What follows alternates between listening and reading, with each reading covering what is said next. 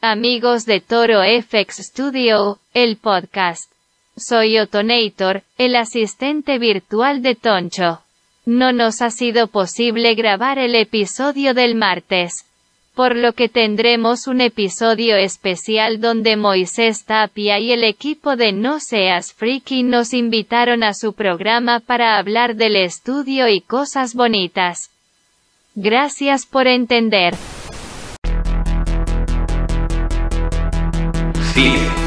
Series y demás entretenimiento desde la perspectiva de los efectos especiales. Toro Studio, el podcast.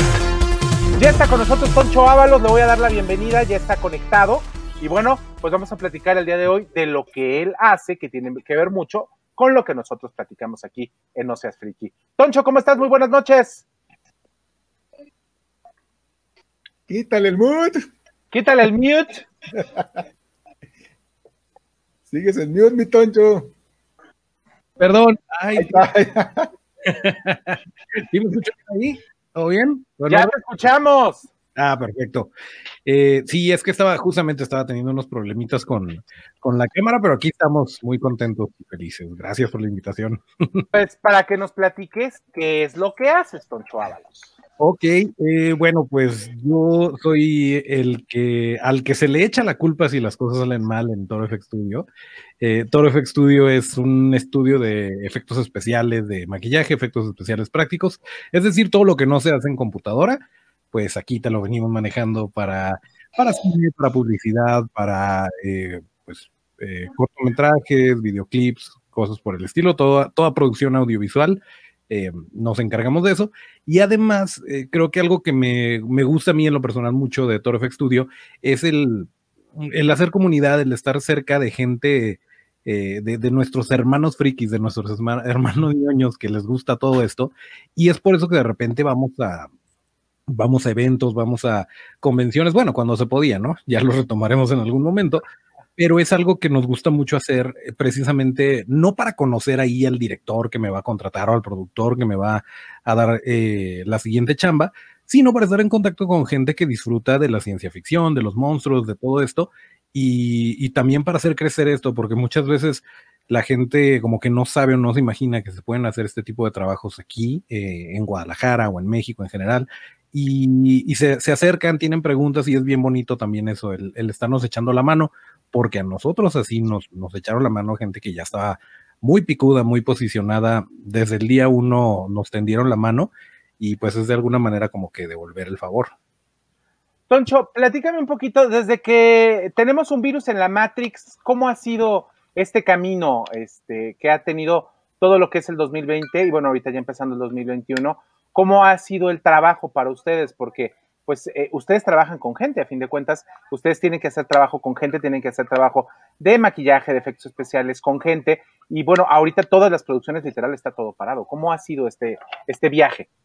Sí, eh, bastante interesante porque por un lado, eh, sí, efectivamente, 2020 empezó con todo, teníamos un montón de proyectos afortunadamente eh, que se estaban apalabrando y pues es que es bien raro, es más bien, es bien común que de, no sé, 10 guiones que, que lees, terminas quedándote o terminas trabajando en un proyecto, ¿no? Porque muchas veces cuestiones de presupuestos, cuestiones de logística, de lo que te imagines, eh, puede que ya no se arme. En nuestro caso, sí, en 2020 empezó todo súper bien, teníamos un montón de cosas ya, eh, ya afianzadas, ya se estaban trabajando y de repente pues nos cae el virus y ni modo, y se tuvieron que pausar, algunas posponer, o sea, nosotros estamos en la mejor disposición, pero pues efectivamente, como decías, es algo que estás con la gente, estás cara a cara, no es algo que puedas hacer remotamente para empezar. Y en segunda, por mucha medida de seguridad que traigas, pues estás trabajando en la cara de la gente, estás enfrente de las personas y eso pues sí lo puede hacer un poquito más complicado. Por otro lado, también eh, afortunadamente durante el inicio de todo este rollo, eh, se se unió mucha, eh, se unió mucho la comunidad de, de, gente que hace efectos especiales, que hace maquillaje, y de repente pues había retos eh, para hacer un video o para hacerte un maquillaje basado en cierta cosa, y entonces etiquetabas a más gente. Y por un lado, se aumenta un poquito este sentido de camaradería que yo siempre he dicho que existe, al menos en el lado del maquillaje de efectos especiales. Es una, es un, un área muy bonita porque siempre, siempre existe esta intención de colaborar y de no pisar talones y no celos y cosas así. Al menos desde mi experiencia así ha sido. Y pues hubo un poquito de esto, de repente, eh, pues se, dio mucho talleres en línea, o sea, no lo hicimos nosotros, pero muchos de nuestros compañeros sí estuvieron eh, promocionando ese tipo de, pues de metodología de trabajo, ¿no? Para acercarse a la persona, que por un lado también está increíble, porque si, no sé, si querías aprender algo con, con Hoss Kellington, que seguramente lo han de conocer, eh, y, pues no puedes ir, eh, no puedes venir a Guadalajara, o a lo mejor lo iba a dar en Ciudad de México y tú estás en Puebla o en Huacalpa, o sea, donde estuvieras, eh, si es en línea, pues te puedes conectar y lo puedes, lo puedes aprender de esta manera. Entonces, por un lado, pues sí, tuvo sus ventajas. Eh, nosotros estuvimos, pues sí, bastante parados, ya como que a finales del, del, año pasado surgieron un par de proyectos donde, pues sí, efectivamente, en general en la industria se tuvieron que establecer protocolos y pues mismo protocolo que nosotros mandamos a la hora de hacer una cotización de, mira, necesita estar así, así, así el cotorreo. Y también, si yo acabo de ir a un proyecto, me tengo que encerrar dos semanas nomás para ver, para asegurarme que, todo bien y luego agarrar otro. Y pues bueno, un poquito adaptarse, definitivamente no es la misma, no es el mismo ritmo, no es la misma manera de trabajar, pero pues de alguna manera uno se las ingenia. Cris, a ver, Toncho, tú ya tienes mucho tiempo de conocerme, ya no, ya no sabemos, ahora sí que todos nuestros aventuras en podcast, en otros programas. Se conocen todos sus rinconcitos. Se, nos conocemos todos nuestros rinconcitos, pero yo tengo una pregunta que siempre he querido hacer, a lo mejor no lo he hecho en alguno de los otros programas, pero ¿cuánto cuesta acceder a este tipo de, de cosas que tú haces? Por ejemplo, el maquillaje, ¿es caro el maquillaje? ¿Es caro lo que tú haces? Fíjate que es, es interesante. Sí es caro dependiendo, de, dependiendo del trabajo que sea. Porque muchas veces te van a querer vender la idea de esta es la brocha que necesitas usar o esta es la pintura que necesitas usar. Y la verdad es que no. Eh, o simplemente desde, desde el estarlo conceptualizando, esta arcilla es especial para... No, puedes usar la plastilina más chafa que te imagines y te va a funcionar. Pero algo, algo que sí, de repente cuando, cuando dábamos clases, eh, sí, sí trataba de decirle a los alumnos, es el, el, material fresón no es una necesidad, pero sí te hace la vida más fácil. Es decir, tú puedes agarrar las pinturas de tu mamá para empezar a, a trabajar con ideas de color, de hacer mortones, cosas así. Sí, lo puedes usar. ¿Te va a funcionar para un rodaje en 6K? Probablemente no. Entonces, ahí es este, donde cambia. Lo que sí es, por ejemplo, para hacer un prostético de espuma de látex, que es eh, lo que más usamos nosotros, también es, muy popular el silicón, pero me cae un poquito gordo. Em, pero, por ejemplo, para hacer un prostético de espuma de látex, para darte una idea, lo que trae Robert England en, la cara en, Viernes 13, o la cara del depredador, o la cara del xenomorfo, o la piel de los, de los gremlins, o sea, toda nuestra infancia, este, es espuma de látex, es este material. Em, entonces, este tipo, este tipo de, producto sí anda, o sea, te lo tienen que vender en kit para empezar. Anda por ahí de los cuatro mil pesos más el envío, ¿no? Depende de dónde te lo traigas. Ahora te llega tu kit que es de un galón y, y tienes que mezclar los químicos y todo, batirlos en una batidora que ya no puedes usar para hacer pasteles porque va a estar contaminado Después de batirlo, lo vacías en tu molde. Esto lo tienes que cocinar y lo vas a cocinar en un horno o en una vaporera que jamás vayas a usar para tamales otra vez, porque nuevamente químicos. Y, pues así es como sacas tu piececita, ¿no? Entonces, sácale cuentas. Si esa mezcla a la hora de estarla haciendo te salió mal, pues ya se te fue una lana ahí. Entonces, ahí, es donde El kit, perdón, Toncho, ¿cuánto más o menos cuesta el kit para, para hacer esto? Algo muy sencillo, muy básico de látex. Pues es que precisamente, o sea, la, espuma de látex, que es de lo que estoy hablando, porque también el látex normal, pues es, un poquito más barato, que también de repente te van a decir que es el látex especial, para no es cierto, es látex. Pero sí se puede usar en la cara, ese es el problema. Mm, no lo recomendaría, no directamente, lo he hecho, todo lo hemos hecho. Oye, oye, tiene que hacer una prueba, ¿no? A los actores tienen que hacer una prueba para ver si no son alérgicos al látex, ¿no? Sí, en Toro FX Studio lo llamamos la, el principio Marta y Gareda, que sí, precisamente es, este, es hacer esta prueba eh, en tu actor y asegurarte que no, no haya ninguna reacción alérgica. ¿Qué diría mi amiga Martita, eh, de que le estás poniendo eso, eh? Déjame decir. No, no, ella sabe. O bueno, no sé, yo le dije, ya sí Porque, lo leyó. porque es muy amiga de Moye, no, le, no vayas a decir otra cosa. No que vayas a no decir, pero que es muy, muy mi amiga Martita. Porque también podemos hacer que es, es el, es el fenómeno Otto, que Otto también este, lo usamos para, bueno, Toncho lo usa muchísimo para los moldes, ahí tienes a uno, mira. Mira, a ver, a ver, vamos. Para que lo vean, ahí está. Ahí está, mi querido Otto. Otto está muy contento por Disney Plus, por eso las orejitas. Sí, Eh, me. Pero sí, o sea, eh, vaya, son, son, son varios eh, aspectos que hay que considerar a la hora de aplicarlo. Volviendo al, al rollo del, del costo, pues sí, para este rollo sí, sí eh, cuesta, como te digo, como cuatro mil pesos, pero también tienes que tomar en cuenta que tienes que tener una batidora y un horno que vayas a usar para esto. Entonces, más lo de el molde, etcétera. O sea, sí son, sí son varias cosas. En cuanto a cuánto se cobra, pues también, si tú vas y le preguntas a un maquillista que cuánto cobra por una novia o una quinceañera, Wow. pues te van a decir que el, el rango va va a ir desde quien te lo regale hasta los cientos de miles de pesos, ¿no? Dependiendo de, de Claro. quién, dependiendo del sapo la pedrada. Y, y yo siempre lo he dicho de, de esa forma, o sea, un maquillaje sencillo de novia, pues no es muy barato. Eh, esto requiere productos o materiales más caros tal vez que lo que se usa para una novia y, y definitivamente es un proceso que tiende a ser mucho más largo, o sea, le tienes que meter más, más horas antes y después. Entonces, pues bueno, date una idea, ¿no?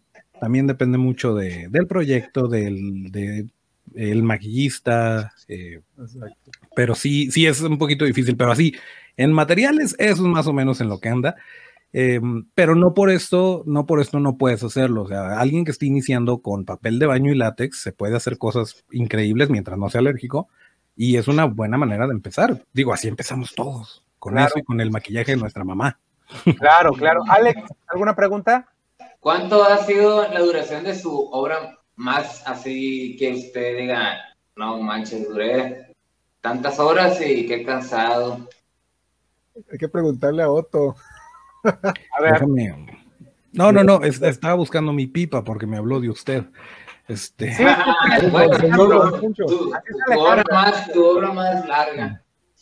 Porque me imagino que hay, hay obras, pues obviamente, que son súper express, ¿no? Pero me imagino que el detalle que ha de tener, el cuidado, las sustancias, y si sale mal y volver a hacer el procedimiento, o sea, Sí es difícil, mira, para que te des una idea, cuando, cuando vamos a un evento que hacemos un, un demo, obviamente esto es muy diferente a si estamos trabajando en una producción, porque si, no sé, em, si mi tío Greg Nicotero me pone a hacer un zombie para The Walking Dead y, y me pide que, que, no sé, maquilla el zombie y así va a ser y veo el concepto y a lo mejor yo esculpí, a lo mejor no. em, pero ya llego preparado, ya llego con un concepto, eh, ya conozco al actor, ya sé qué es lo que, lo que necesito y en cuánto tiempo lo tengo que tener listo. Entonces es muy diferente. Cuando hacemos un demo, nosotros por lo general diseñamos el personaje eh, como queramos, que eso es algo bien padre porque tenemos libertad creativa, y entonces llegamos a, a experimentar prácticamente. Traemos una idea más o menos, pero llegamos y le empezamos a pegar las cosas a Otto, por lo general es Otto el que nos acompaña, y y pues ahí se nos pueden ir horas, se nos pueden ir, no sé, de aplicación, pintura, etcétera, unas 3, 4 horas eh, sería un tiempo, eh, pues no sé, un tiempo optimista, o sea, un tiempo, ay, se me fue el, se me fue el, el término, pero sí, o sea, Un no es algo medio, exagerado. menos. eh, un tiempo Tres. medio de, de- de realización, ¿no? Ajá, tres, cuatro horas sería más o menos.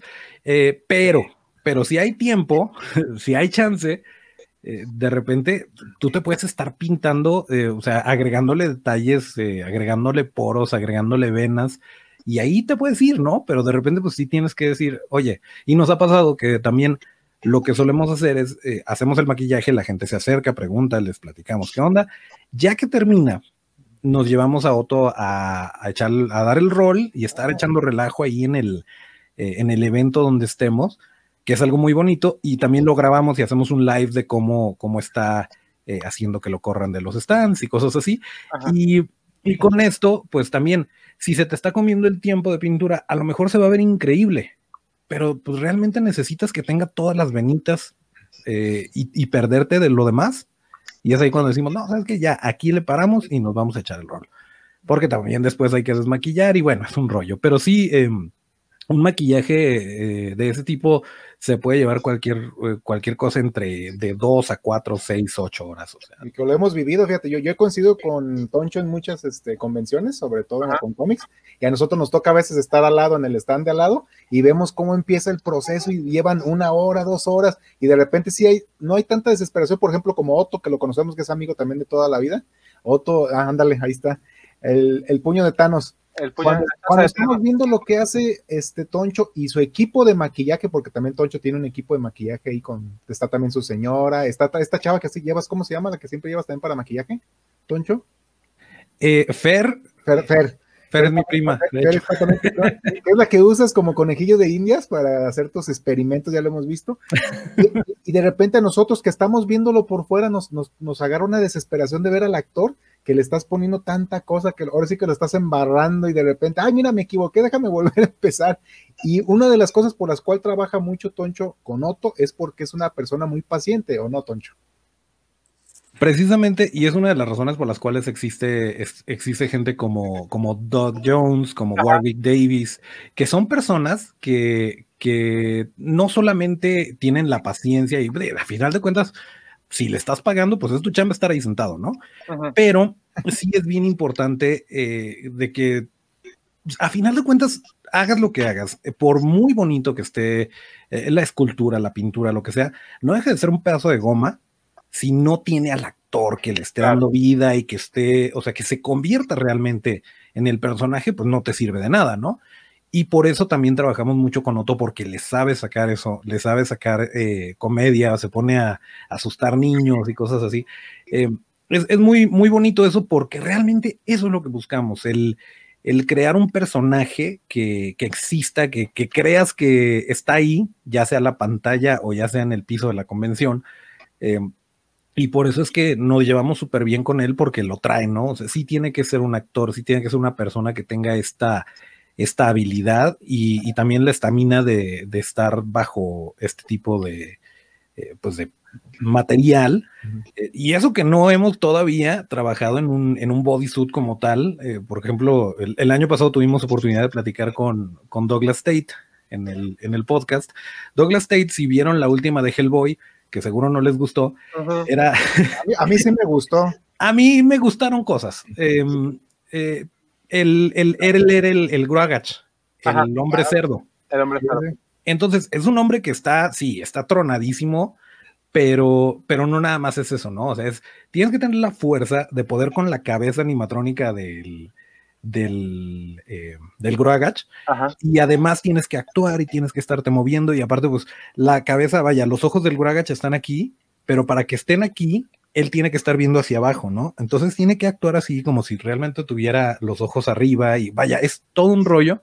Y también él agarra mucha chamba de ese tipo, es un actor y, a veces actúa como humano y a veces no. Pero, pero sí, porque es, un, es, una, es una habilidad que no, no te la va a dar a lo mejor Tom Cruise. Afortunadamente Tom Cruise es bonito y pues no, no necesita, pero, pero sí es como que una especialidad muy, muy, eh, muy bonita de, la, dentro de la actuación. O sea, no es nada más, ay, es un doble de riesgo. y ahora está más demandada, ¿no? Más, más demandada ese tipo de actuación. Afortunadamente. Porque ustedes digo, a fin de cuentas lo que tú haces, Toncho, tiene que ver mucho como una extensión de la actuación. Ahorita hablaste de dos personas, digo, interesantísimas como actores y con una trayectoria de veras maravillosa que son Doc Jones y de Warwick Davis y que bueno, son personas que yo me imagino que han de tener la paciencia del Santo Job. Yo después de ver este, los prostéticos que le pusieron y bueno, todo el, todo el trabajo que hacen con este personaje de Saru en, este, Star Trek Discovery, eh, donde sale Doug Jones, que hace no es un personaje completísimo, es más, hasta los, hasta los zapatos que utiliza para poder, y la manera en la cual camina, es decir, es, un trabajo, es realmente la extensión literal de lo que está haciendo este, este hombre, ¿no? Y, y, y por medio de la, por medio del maquillaje, puede dar esta dimensión de un personaje que no es un humano, ¿no? De hecho, Guillermo lo dijo antes cuando grababa sus películas, no le sorprenda que llame a Doug Jones para mis próximas 25 películas porque sabe con quién trabaja. Claro. Exactamente. Sí, y, y, precisamente es, es, algo es algo súper bonito porque lo decía Stan Winston, que no, no estamos haciendo no estamos haciendo efectos, que bueno, si me escuchara el tío Stan, pues igual no le parecería que, nos llamáramos FX Studio. De hecho, nos está escuchando, ¿eh? Ah, Tenemos conectado. ¿Cómo trajeron la Ouija? Demos la bienvenida del desde el más allá. Desde el más allá conectado. Pero sí, sí, él, él decía, no son efectos, estamos haciendo personajes y no somos eh, vaya, no te estamos pintando, decorando el set, te estamos trayendo un personaje más que se merece eh, el, mismo respeto que cualquier otra parte del talento. Así fuera un puppet. O sea, por ejemplo, el, T-Rex animatrónico tamaño real de Jurassic Park, pues era un personaje realmente. Eh, ah, y había un montón de gente operándolo y todo. Y de hecho, gracias a eso y gracias a ese tipo de proyectos es que les los empezaron a considerar a los, a los titiriteros como como parte del sindicato de actores, porque pues, lo que están haciendo realmente es un, es un trabajo de actuación, es un trabajo que, que se va a terminar eh, reflejando en la pantalla, en los personajes. Entonces, sí es importantísimo que no es nada más pintarte. Es como dicen los actores de doblaje, que yo, yo creo, tengo la firme creencia o la teoría de que el doblaje es un efecto especial. Em, porque dicen los actores de doblaje, no nada más se trata de que hagas vocecitas, tienes que actuar. Y pues aquí es lo mismo, ¿no? No es nada más que, que te pintes eh, y que aguantes, que te pongan cosas en la cara y así. Tienes que saber transmitir ese personaje a través de las limitantes que tiene, eh, que tiene el, material, incluso porque si nos podemos a pensar en Hellboy, por ejemplo, Ron Perlman con mover una pestaña ya te está transmitiendo emociones, eh, pero aún así, con todo lo que traía en la cara, si él, si, si Hellboy va a sonreír, él tiene que exagerar esa sonrisa para que se alcance a ver. Que si de por sí el material que trae es muy, muy noble y si transmite todo este tipo de cosas, por eso es que no es una máscara, es, son prostéticos, es un maquillaje prostético, o sea, son cosas diferentes. Me encantan las máscaras, pero, pero no es lo mismo. Y, y sí, o sea, es, algo a lo que se tiene que adaptar también el actor, que no es nada más. Eh, no es nada más decir sus líneas, sino que trabajar con todo esto, pues es un, es un rollo que viene detrás. Oye, bueno, vámonos a nuestro primer corte, que ya nos aventamos en cinco minutos de programa y que estamos muy contentos platicando contigo. Vámonos a nuestro primer corte, regresamos porque tenemos mucho más que platicar con Toncho, que la verdad está interesantísimo para que tenga un acercamiento más de lo que es este de verdad mundo maravilloso de la fantasía, pero el crear esta fantasía. Vámonos a corte, regresamos. Aunque no esté Toncho, les recuerdo yo. Otonator, que estamos todos los martes y viernes en la plataforma que elijan para escuchar podcasts. Spotify, Apple Podcasts, Evox. O bien en video nos pueden ver en YouTube, Facebook o Instagram TV. Nuestras redes son arroba torofxstudio. Esto es arroba torofx, S, T, U, D, I, O. Ahora sí. Continuamos con el episodio. Regresamos a Dos Freak y estamos con Toncho Ábalos platicando del maravilloso mundo de los efectos especiales. Toncho, yo tengo una pregunta. Eh, ahorita, bueno, ya estuvimos ah, entrando a las honduras de todo lo que son ya las producciones, de, de, lo que conlleva el tiempo que se llevan. ¿Cuál fue tu primer producción? ¿Cómo fue que llegaste tú a hacer este mundo? Te voy a, te voy a explicar por qué, o el planteamiento de mi pregunta. Eh, todo el mundo que nos gusta esto de la onda friki, llegamos al mundo friki por una cierta situación. Algunos de nosotros, pues nos gusta hacer algo del mundo de las cosas frikis. Algunos dibujan, otros hacen doblaje, otros hacen videos, este, y en tu caso, te fuiste algo muy especial, algo muy específico. ¿Por qué fue y cómo fue que llegaste? Curiosamente, sí, sí fue muy específico, pero fue como que parte de todo lo que a mí me gustaba. Yo desde chiquito eh, me gustaba, no sé si te acuerdes eh, o qué tan contemporáneo seas, pero si vi que es los comerciales de stop motion de los, de los pollitos de Nor Suiza, por ejemplo. Eh, pues yo vi esos pollitos y yo, ah, yo los quiero hacer. Y entonces hacía los pollitos en, en plastilina. la cara de Alex que no sabe ni qué. Así que salía en la televisión abierta. ¿En la qué? ¿Qué es eso? Teníamos tres canales nada más, ¿no? Era como un Netflix perpetuo con autoplay. Este, A las 12 de la noche, porque después estaba el himno y ya se acababa todo. Y con comerciales forzados. Ahí sí, a fuerzas tenés que ver el comercial, ¿eh? Así es. Pero sí, o sea, empecé haciendo monitos de plastilina, me gustaba dibujar. eh, de repente, pues yo creía que me iba a dedicar a algo del mundo del cómic o, o algo así. Y, y conforme fue avanzando, pues veía la magia del cine, me encantaba eh, este, este programito de Discovery donde te mostraban justo los, los efectos especiales, el detrás de cámaras de todo esto. Pero por un, por un tiempo sí estuve como que muy clavado en, en querer hacer algo por el lado de la ilustración.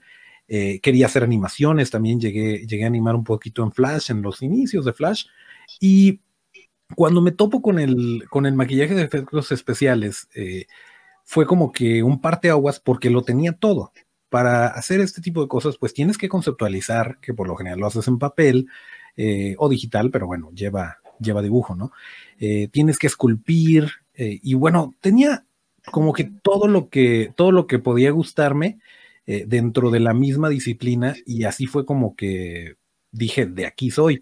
Eh, y, empecé, o sea, em, mi, mi amigo hermano Rod Castro, que de hecho la, la Ro de Toro, eh, pues él es cofundador, ya no está como que parte del equipo, sigue siendo amigo, todo bien, pero, este, pero él fue como que eh, quien inició Toro FX Studio conmigo, eh, enseñándome la técnica más barata y más fácil, que era la que te decía del látex con papel de baño, de que te lo vas, te lo vas pegando y vas construyendo algo tridimensional. Con papel de baño limpio, ¿verdad?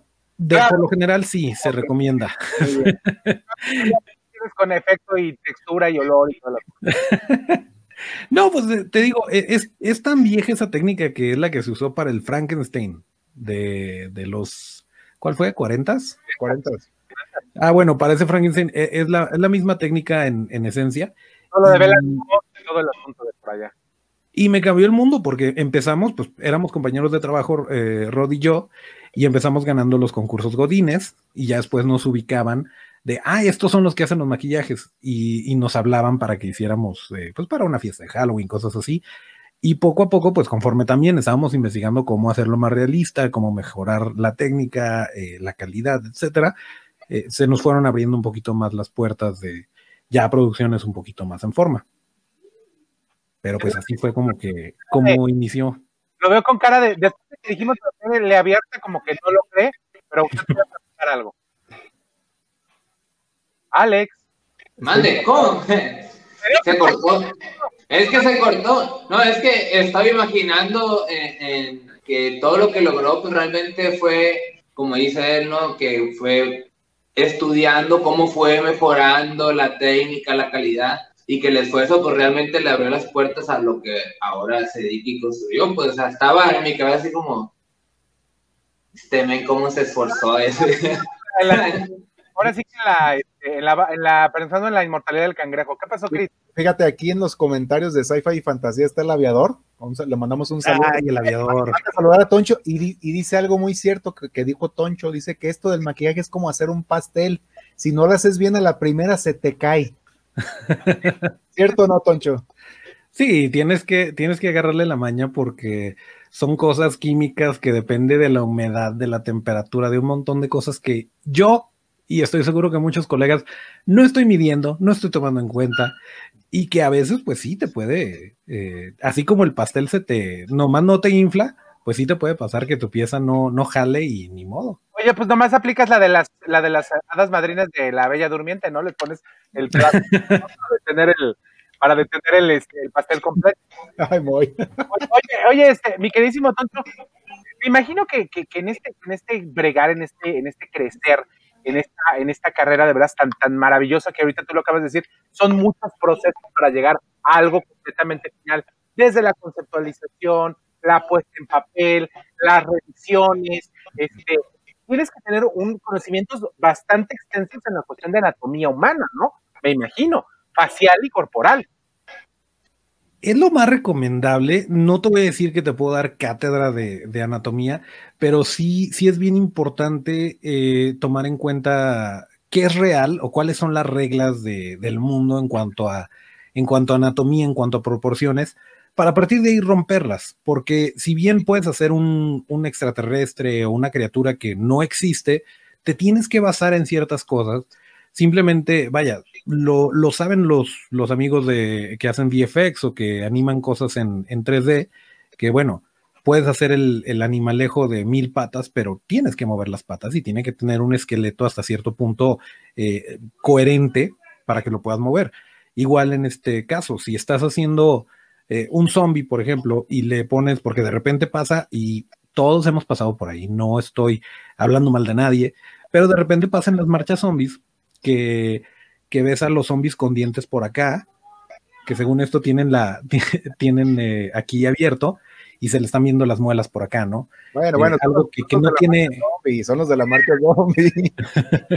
no, digo, es, eso a lo mejor no tiene sentido. ¿Se ve padre? Sí. Mira, si te funciona, vas pero, eh, pero sí necesitas para, para, algo, sobre todo si es de trauma o si es ese tipo de cosas, sí necesitas como que asegurarte un poquito de que, de que eh, tenga el realismo que se necesita. Y también depende, también depende del tipo de, del tipo de proyecto que sea. Porque muchas veces, no sé si les ha tocado ver eh, referencias de anatomía humana, digamos una operación a corazón abierto, cosas por el estilo, eh, muchas veces se ve falso lo que es real. O sea, muchas veces tú ves un corazón y dices, ¿qué es eso? Eh, ah, no, sí, es que así se ve el corazón, pero tú ya te acostumbras en tu mente por las películas, etcétera, a verlo de otra manera. Y bueno, ahí sí le tienes que jugar un poquito. Por ejemplo, ya todos, eh, todos estamos de acuerdo en que una pistola con silenciador suena como flatulencia de unicornio lo cual no es cierto. O sea, realmente una pistola con un silenciador, pues si la han escuchado en persona, suena mucho más fuerte que eso. eh, pero vaya, son esas, son esas normas, ¿no? De Hollywood. Entonces también, pues, si el, proyecto requiere más sangre, le echamos más sangre. Eh, ese tipo de cosas. ¿no? Yo recuerdo muy bien cuando fui a ver la, la premier, la premier de Blade, el cazavampiros con Wesley Snipes. Recuerdo muy bien que cuando salimos, eh, recuerdo muy bien que dijo mi papá, dice, hijo, qué buena película, pero la verdad, me imagino los, las pipas de sangre que tuvieron que utilizar para poder hacer la película, ¿no? Las pipas de Katsup. De, pues yo creo que era de jarabe de arte. Ahorita que está Toncho, de veras. ¿Con qué se hace la buena sangre? ¿Con qué se hace la Es lo que le iba a preguntar, ¿con qué se hace la buena sangre? Fíjate que ese es, depende de lo que requiere el proyecto, eh, es como, o, o de cuánto tengas, vaya, si tú quieres hacer un, un, pequeño cortito o un TikTok que tenga sangre, no te vas a poner a, a sobreproducirlo al grado de que te quedes sin, sin presupuesto. Eh, pero lo que sí les puedo decir por experiencia es que si van a hacer sangre con miel caro, no se la, no, no la dejen caer porque creen que son Gene Simmons y están haciendo lo de la lengua con sangre, porque se les queda pegado en los pelos y es muy feo. A los, a los, es muy, eh, vaya, hay, hay, tipos de sangre. Hay una que, que, te puede, que la necesitas hacer con el material que quieras, pero que sea comestible, porque la vas a traer en la boca. Hay otras que, pero esa misma en la ropa, pues se te va a quedar pegado, porque por lo general va a ser una especie de jarabe o algo pegajoso, que además si estás en el sol o hay moscas o cosas así, pues no, no es lo ideal para que haya un charco en el suelo, ¿no?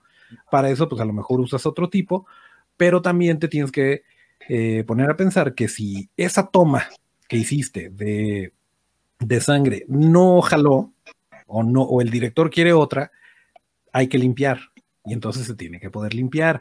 Y vaya, o sea, son, son varias cosas. Eh, claramente sí, ha habido producciones profesionales eh, donde se usa la misma para todo, pero eh, pues sí, sí te dan, te dan cosas diferentes la sangre.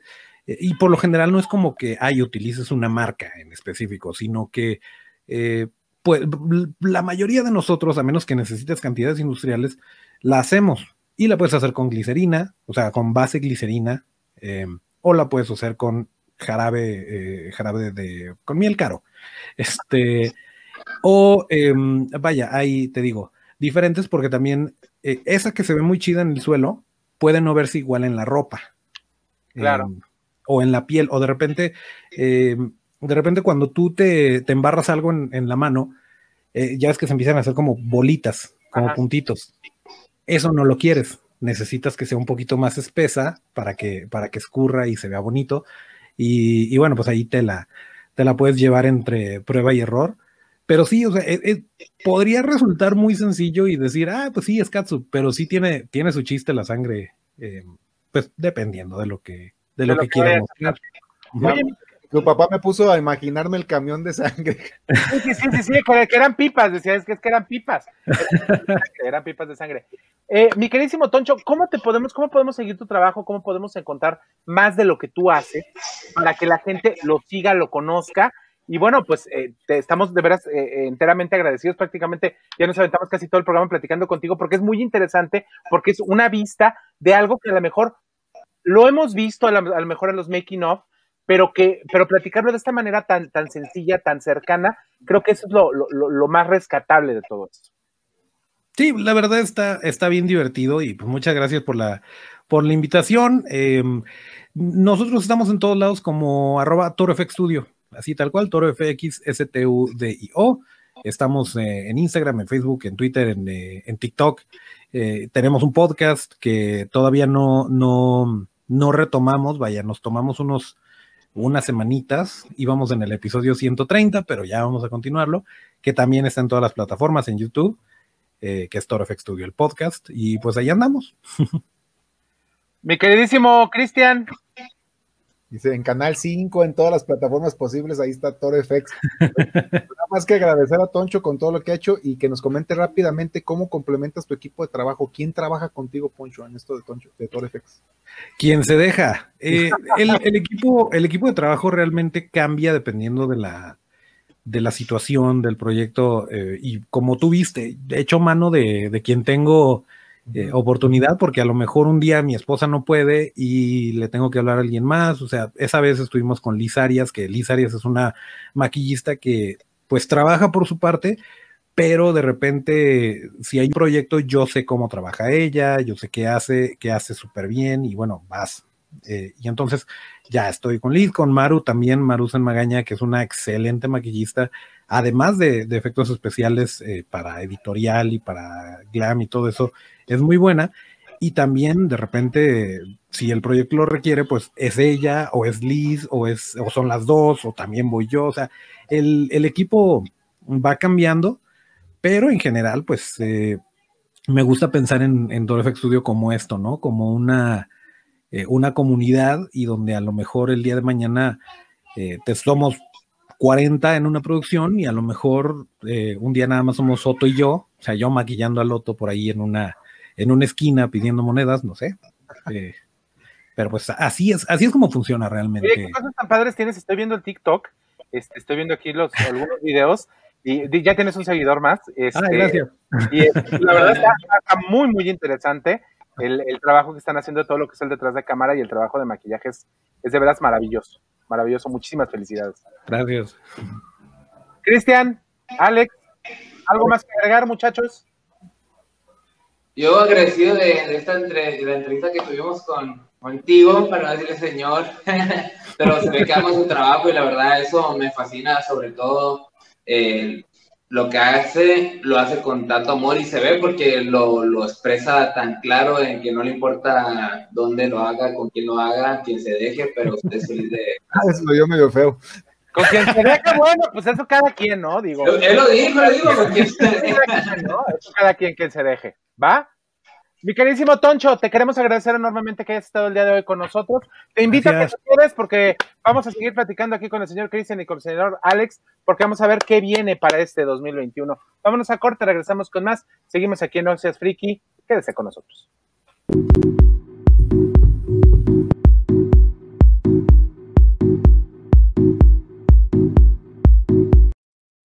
Regresamos con más aquí en No Seas Friki. Señor Alex Vega, tiene usted la palabra para platicarnos de sus cosas raras que le encantan a usted.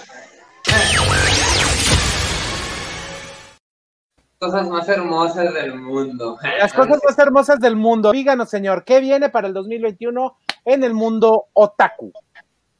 Este 2021, pues la verdad tenemos grandes sorpresas. Eh, una de, de, los animes que ahorita está en su mero fluidez y poder es Jujutsu Kaisen es un anime que recomiendo, lo estoy viendo ahorita actualmente. Este anime es un anime que se trata de un chico, chico llamado Kigi Itadori, es un chico común y corriente que le gusta hablar de demonios y una vez en, en la noche en su escuela se encuentra con un demonio. Eh, y este, en este caso llega un muchacho que es como un tipo de, de cazadores de, de, demonios, tipo Blinch, pero no Blinch. Es un anime que ahorita está en emisión en manga y lo están ahorita animando con el estudio Mapa y la verdad pues pinta para bien. Es una de las novedades que, que tenemos este 2021 que todavía está en emisión. Eh, el anime que yo les dije que yo le tenía mucha fe, Black Clover, ahorita es tendencia. Ahorita todo el mundo está viendo el arco de la Tierra Oscura para todos aquellos que son fan de Black Clover. Ahorita está en lo mejor que, que va en, en, su, en su serie. Y de las novedades, pues en la novedad que tenemos de Shaman King, también Shaman King tiene su regreso este año. Este año, si ustedes recuerdan Shaman King, yo sé que sí lo recuerdan, ese, ese, ese anime anteaño que lo pasaron en, en Fox Kids, en aquellas épocas doradas del anime, uh. que realmente no tuvo su final. No. ¿Sí? Fox Kids, imagínate. Fox sí, Kids. ¿se acuerdan? Antes Jetix. Sí. No, no, primero fue Kids, Ay, fue Jetix. No, fue ah, Jetix. Primero. primero fue Jetix sí. y después Fox, Fox, Sí. Después bueno. fue Jetix. Bueno, pues ese anime va a regresar este año, pero ahora en su versión original. O sea que ese anime tuvo, tiene su historia. El, el, el mangaka rechazó el, el, producirla porque tuvo problemas con, con su casa productora en, en, ese entonces y por sus de este dijo aquí la dejamos y, y háganle como quieran. Y al tiempo regresó y, y, terminó la historia en el manga, que eso es lo que van a animar ahora. Y obviamente pues el regreso que a mí se me había pasado de Bleach su regreso para terminar el anime que quedó pendiente. Perfecto, de Bleach. Oye, mi queridísimo Toncho, y, y, a ustedes también les encanta también el anime y el manga. Ya vi por ahí un Ryuk que estaban, que estaban haciendo por ahí en, en este, ahí en, en el TikTok, ¿no? Un... Sí, soy un, soy un maldito poser, la verdad. Es que. El maquillaje. Eh, yo me, me, me, clavé mucho con, con Death Note. Yo me estaba totalmente renuente y, y, de verdad si, si los amigos frikis nos están que nos están viendo dicen no el manga no es para mí denle una oportunidad Death Note es una belleza y yo estoy seguro que hay muchos mejores ah, ese es el, el time lapse de, de, Del de la máscara de Ryuk que nos pidieron pero ese sí lo vi vaya o sea ese sí me lo aventé completo y, y me encantó y sí o sea no no no es como que lo que más veo lo que más consumo pero definitivamente eh, están bien loquitos los, los japoneses y son muy buenos para, para diseñar eh, monstruos y criaturas y este tipo de cosas. Entonces. Están eh, bien loquitos y les sale anime, el, el, que les acabo de recomendar de Jujutsu Kaisen, que lo estoy viendo, te va a encantar, te lo recomiendo. O sea, quien quiera, quien quiera hacer una, una live action de cualquier anime, yo jalo, definitivamente, porque Venga. Sí, esa voz me agrada. Te va, más, te va, a dar más trabajo, pero siento que lo puedes hacer. Ese es el problema que mucha gente dice, cuando pasa del manga al del manga al anime y luego al live action, imagínate el trabajo que tiene. Ahí va a ser. De hacerlo bien. De hecho, la versión esta de Dead Note de Netflix, por eso fue un fracaso también, ¿eh? No, no, no tanto la historia, sino que también los efectos estuvieron medio malitos. No, no han sabido transformarlo, el, el, universo, yo creo, a, a, a, a live action. Pero pues realmente yo creo que este, si realmente vienen las cosas, y, y, yo creo que como dice, y hay artistas como, como Toncho que quieren echarle la mano a ese, a ese mundo, van a hacer las cosas bien, ahora sí. Hay que promoverlo, pues, Toncho, claro que sí. Hay que promoverlo. Este, pues señor Cristian, vamos a tomar a usted la palabra. Voy a tocarle una, un tema bastante escabroso, que creo que no va a querer tratarlo, o, o bueno, se va a explayar demasiado. WandaVision. WandaVision. A mí me gustó WandaVision. Yo no tenía ninguna expectativa. Yo ni siquiera la tenía en el radar. Lo voy a tener que decir porque mucha gente dice, ¿te gustó o no te gustó? Sí me gustó, pero siento que a mucha gente no le está gustando porque no era lo que esperaban, sino que ellos esperaban la misma línea de lo que era Endgame, de lo que era el, el universo de Marvel. Y ahí está el problema con WandaVision, que es algo tan, tan original que mucha gente no sabe apreciarlo. Ok. Yo lo ya, que escuché es que empezó, que empezó muy lento, ¿no? No, ahí va. Mira, les, les, voy, les, voy, a dar un pequeño dato de Toncho ahorita que está aquí de invitado. Toncho es de las pocas personas que se ha esperado hasta que el streaming fuera legal. ¿A qué me refiero con esto? Él esperó, ¡Ey, ey, ey, ey! Esperó hasta que... Yo también. Sí, bueno, pero algunos que no, y no lo hicimos. Toncho se esperó hasta que abrieran Disney Plus en Latinoamérica para poder ver inclusive el Mandalorian. Aquí está. Yo también. No, tú lo viste antes. No es cierto, yo lo vi hasta que empezó, te, lo acabo de terminar hace una semana. Bueno, ahora tenemos, eh, precisamente tenemos esa, esa facilidad de ver todo el material de, Disney y de Marvel ya en, en, tiempo real. Por ejemplo, Toncho, ¿no estás viendo WandaVision? Voy en el episodio 2, no he visto el que salió hoy. Bueno, no, no te vas a perder de mucho, por decirlo así, porque es la misma línea de homenajes a sitcoms de diferentes épocas. Y lo están haciendo, ah, para mí lo están haciendo magistralmente porque te hace recordar y emanar esas épocas, pero mucha gente ya está haciendo especulaciones, poniendo teorías sobre lo que es, qué está pasando dentro de la mente de Wanda, que no es spoiler porque ya lo vimos desde los trailers, que supuestamente es un, un universo que está creando ella, está creando una fantasía. Así que a fin de cuentas, recordemos los que somos verdaderos fans del cómic y que como dijo Toncho, que no somos posers, sabemos y conocemos muchas historias, muchas historias que vienen de esta locura que se le genera a Wanda después de la muerte de Visión y que bueno, que uno de los episodios más importantes de los años 2010 más o menos, que fue todo esto House of M, que es este universo alternativo que gracias a eh, Wanda hacen este, una línea temporal completamente aparte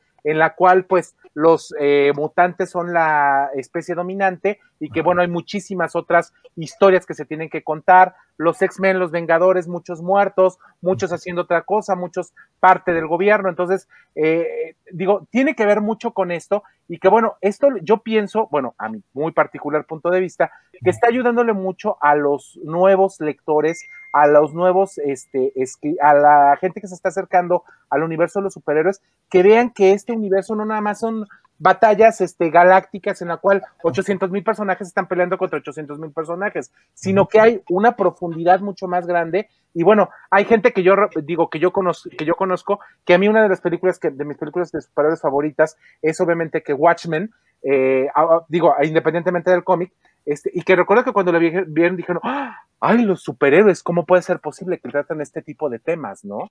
Entonces, este, ahí, ahí vamos a esta, a esta situación, ¿no? De que está dándole a la gente otra alternativa y que Marvel, yo pienso que ha sido un grandísimo acierto que hayan apostado en hacer este tipo de, sitcom como un homenaje y que sabemos que los últimos son, son que nueve episodios, ¿no? Van a ser nueve episodios. ocho episodios. Ocho episodios. Es bien importante, muy antes te Le atinaron al formato. Sí, y te interrumpo un poco.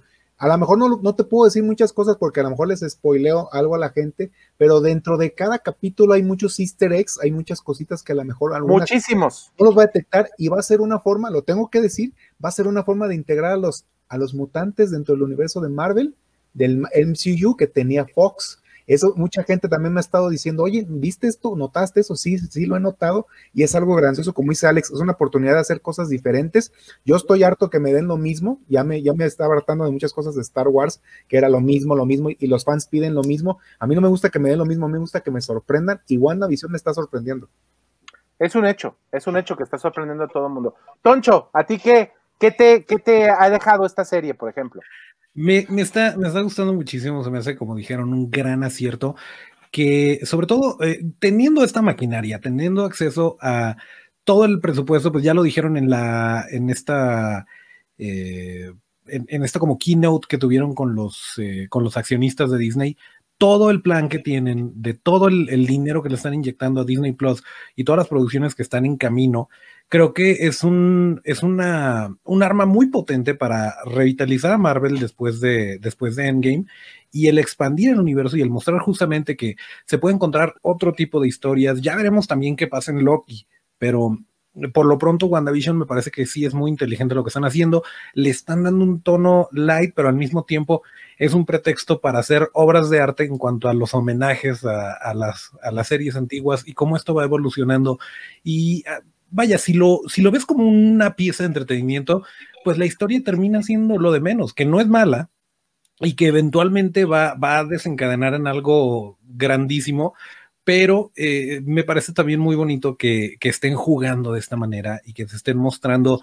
Eh, no, no, habría manera de, de explotar tanto eh, lo que está sintiendo, lo que está pasando por la cabeza de Wanda en una película o en un cachito de una película de algo más grande. Entonces, teniendo acceso a esto, es, mira, vamos a hablar de Wanda, vamos a hablar de Vision, eh, y justamente también en, la parte de Legends, que, también está en Disney Plus, que los únicos dos capítulos que hay hasta el momento son curiosamente Wanda y ah, Vision. Y Vision. Oye, este y, hay que decirle a la gente que es por, pues le voy a spoilear rápidamente.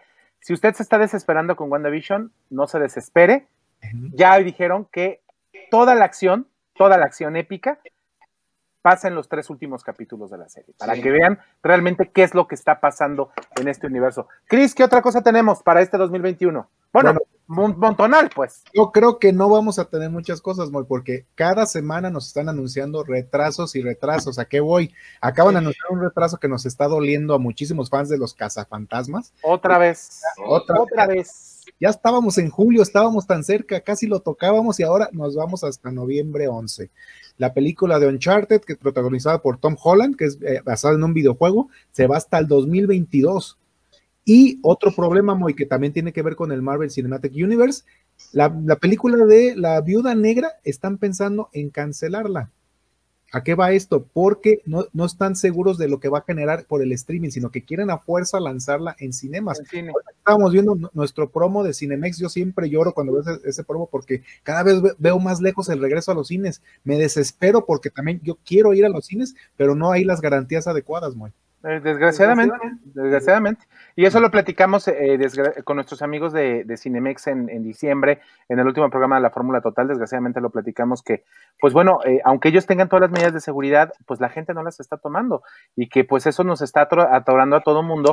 Y que bueno, países como Argentina, Perú, Chile están domando esta pandemia. Y en México pues no hay, no hay idea no hay idea de cómo estamos, de cómo vamos a poder hacer esto y que pues seguimos pues con los retrasos y retrasos y retrasos. Y eso pues bueno tiene que ver y tiene que golpear más al mundo del entretenimiento. Espero, de veras espero que tengamos la oportunidad de ver a la viuda negra en cine yo pienso que no, yo pienso que no se va a dar, yo pienso que lo van a tener que poner en, de alguna u otra manera lo van a tener que poner en Disney Plus, este, y que bueno, pues van a seguir, van a seguir moviéndose las fechas, eh, los eternos no sé para cuándo se vaya a mover. O sea, la van a mover el próximo año, casi seguro la van a mover al 2022, porque incluso también la de Shang-Chi y la leyenda de los de los 10 anillos también están pensando. Siete anillos, tú. Diez anillos, señor. No, siete. Son diez. Es que me quedé con tres. Ah, bueno, Esa película también, yo siento que es como la, New Mutants del, Marvel Cinematic Universe, porque está salada. Cada que la anuncian, la están retrasando, la están retrasando, y no tenemos ningún avance de la película, Mon. Eso es otra cosa que se espera. Inclusive de, la, de este paquetito que van a lanzar en HBO Max, que va a venir Mortal Kombat, Godzilla contra Kong, este, inclusive se extiende la segunda temporada de Watchmen, que estabas hablando. Pensando, ellos tienen garantía. Qué buena es la serie, eh, por cierto. Sí, sí, esos tienen, ellos tienen la garantía de que las series les van a redituar, pero las películas es muy diferente porque la gente lo quiere ver. Acabo de ver ahorita una película muy, les, les, voy adelantando, se llama Noticias del Nuevo Mundo con Tom Hanks, News of the World que es un western, está bellísima las tomas, una fotografía exquisita, me arrepiento no haberla visto en el cine y no puedo verla porque la lanzaron ya, o sea, no se pueden estar esperando para lanzar ellos sus cosas y generar el ingreso. Híjole, sí está, está complicado el asunto. Pues bueno, vamos terminando el programa del día de hoy. Queremos agradecer a nuestro queridísimo amigo Toncho Ábalos por haber estado el día de hoy con nosotros y platicar un poquito de el mundo de los efectos especiales, el mundo del maquillaje y que pues lo esperamos a ver que esté su casa y que podamos tenerlo en alguna otra ocasión y a lo mejor hacer alguna cosa por ahí en vivo muy sencilla con alguna, con alguna persona de tu equipo, para, para que lo, te veamos trabajando y que te tengamos en acción, ¿no? Que maquillen a la gente de la Fórmula Total. No, no, no acaba, somos un chorro. Somos un chorro. Pero bueno. Alex, ¿algo más que quieres agregar? No, nada, no quiero agregar nada más que. Ah, qué pues, buena gente eres. No, nada, gracias. ah, no es cierto. no, la verdad que, que yo siento que sí le están atinando eh, a, lo, a, lo, que están haciendo en traernos en las, las series, porque la verdad, eh, así si Dios lo permite y la vida nos permite que el cine eh, continúe, las películas van a ser más grandes si los pican muy bien con un formato largo de, series, ¿no? Creo que las películas que se lleguen a estrenar, si es que no nos los quitan, esperemos que no, van a ser más enormes porque pues ya va a tener, se va a ahorrar ese tiempo de explicación pues que nos lo está brindando las series, como lo está haciendo ahorita pues que están sacándole jugo a lo que es Wanda. Así es, así es. Toncho, ¿algo más que quieras agregar? Nada, muchísimas gracias por, por la invitación. Eh, pues ya, ya, ya sabía el, el señor Cristian que, que somos, somos de la misma familia de, de, frikis que nos gustan todas esas cosas. Y pues sí, encantado. Cuando, cuando gusten, ahí andamos. Sí, mira. Sí, mira. En efecto. en efecto, cogemos del mismo pie. Esperamos que hayan disfrutado la plática que tuvimos con nuestros amigos de No Seas Freaky. Les dejamos sus redes en la descripción de este episodio. Recuerden que para seguir la conversación y para ver nuestro trabajo, hay que seguirnos en nuestras redes, que son arroba torofxstudio. Esto es arroba d, i, o. Yo soy Otonator, y hasta el próximo llamado.